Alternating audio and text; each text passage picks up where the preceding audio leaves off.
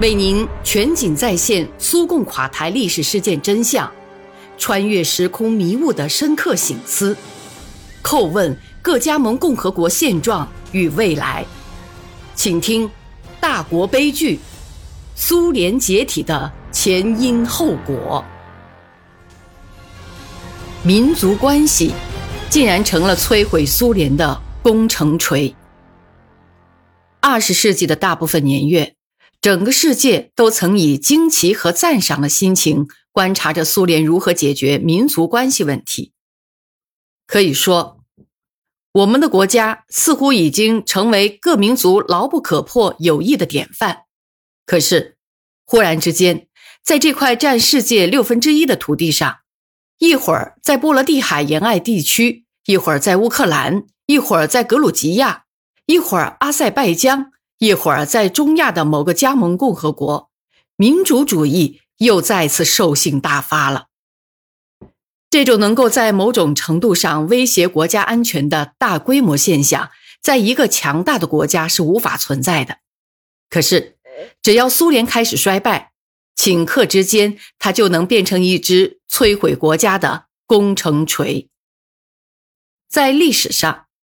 俄罗斯就是把一块块土地合并入政治经济联盟而形成的，加入的每一个民族都有自己的文化，共同的国家利益把他们融合到了一起。他们在加入俄罗斯家园之后，共同的职责已不是相互竞争，而是在统一的国家中相互协作。巨大的领土面积。复杂的推动力和地缘政治条件，民族构成的多元化决定了共同的民族利益，必须采取一切手段巩固国家，巩固一切国家机构。他们的责任就在于保证我国领土完整和国家安全，制定可以为大家都接受的多样化的宗教民族文化特色共存的形式。在我们国家。俄罗斯人民作为数量最多的民族，为这个成长中国家支撑着最主要的负担。它是建设和巩固这个国家的最主要的支柱。同时，它并不存在任何专属于俄罗斯族的特权。俄罗斯的任何一个民族都既不是统治民族，也不是从属民族。可是，历史有时就爱这样，他给我们开了个惊人的玩笑。当各加盟共和国准备退出苏联之时，以及他们退出之后，有些国家的民族主义，甚至是地方沙文主义的褐色之花就怒放起来了。众所周知，以波罗的海沿岸地区的几个共和国为例，那里的沙文主义者为了推行民族歧视政策，或者简直就是想要直接把居民中的俄罗斯族从当地排挤出去。都挖空心思使用了一些什么样的手段呢？而当那些国家存在于苏联内部的时候，这些俄罗斯人又为国家的发展做过多少贡献啊？同时，遗憾的是，在俄罗斯内部，当自由民主派当权之后，也先后出现了一个个沙文主义集团。更有甚者，还有大行法西斯之道的社会渣子。他们用民族主义的口号，打着关怀俄罗斯人民利益的旗号，来掩饰自己内心的贫乏和野蛮。这在很大程度上是由于把政权抢夺到手的那些人，往好里说都是西方的思想附庸，实际都是直接听命于西方的走狗。他们决心把俄罗斯交付西方，任凭宰割。这样的心理以及相应的实践活动。一定会产生相反的一面，赤裸裸的攻击性极强的民主主义，这是在本质上同真正的爱国主义完全相对立的东西。何况在上世纪九十年代，反爱国主义简直都已经成了叶利钦政权的招牌，为的就是要把这些概念彻底消灭，尤其是在年轻一代的眼里。当局努力用他们的靴底去践踏人民记忆中最神圣的事件日期，甚至连伟大卫国战争胜利日也不放过。这一切在一定程度上造成了反弹，不过当然是畸形的反弹，那就是出现了民族主义的情绪和极端主义组织。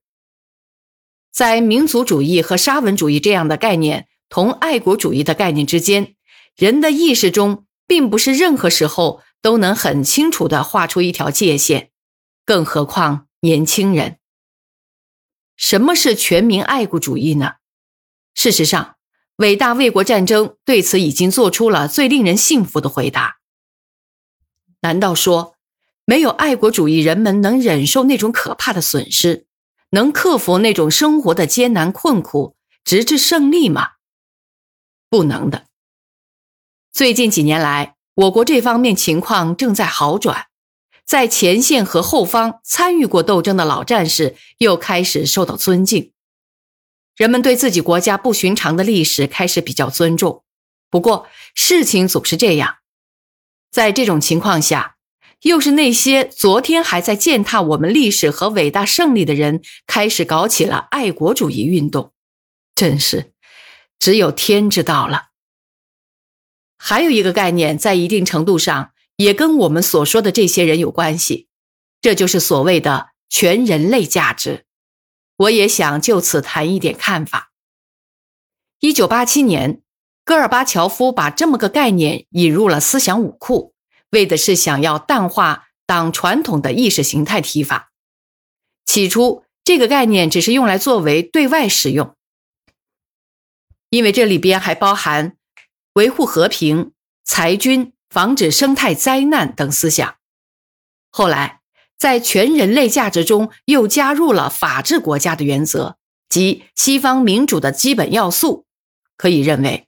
也就是在这个时期，出现了党和国家的首脑向西方价值的转变，这种情况几乎对所有的方面都产生了影响，对外政策方面、意识形态方面、经济方面等等。总书记思想观点的变化，在中央和地方领导人中引起的反响是各不相同的。对于戈尔巴乔夫的这一转变，意识形态专家、改革设计师。雅科夫列夫拿着到处鼓吹，说这是根本性的、指标性的转变，特别是跑到国外去吹。而党和经济工作的大部分骨干则对之充满了疑虑。国内生活中，我们原来所固有的集体主义不见了，取而代之的是个人主义。生产资料公有制被私有制取代了，人民被分裂成相互敌对的两部分。富人截取了大部分财富，却把大多数老百姓搞得一贫如洗。我们祖国的伟大文化受到了不值一文的西方水货的排挤，文化变得只知道迎合把赚钱作为最高理想的人们的低俗口味等等。这就是十五年来为我们造成的境况，而这一切却美其名曰是向世界文明的回归。不过，这个过程是戈尔巴乔夫时期开始的。如今，我们的这一个一度在世界上为许多人充当过精神领袖的国家，却变成了一名落后的学生。这种把泛人类价值向俄罗斯土壤不加考虑的片面的机械的移植的结果，无疑对实现在美国倡导下推行的全球化是有利的。在这种情况下。人民的民族价值和国家主权，以及由此而产生的政治、社会、经济和文化后果，就完全被置于次要地位去了。我们的悲剧就在于我们丢失了苏维埃价值，我们没有把过去的一切正面的东西带到新时期来。非但如此，许多对我们格格不入的、不为大多数人民所接受的教义，也被强加给了我们这个社会。我们的国家缺少一种起核心作用的思想，有的只是起瓦解作用的外来的思想和价值。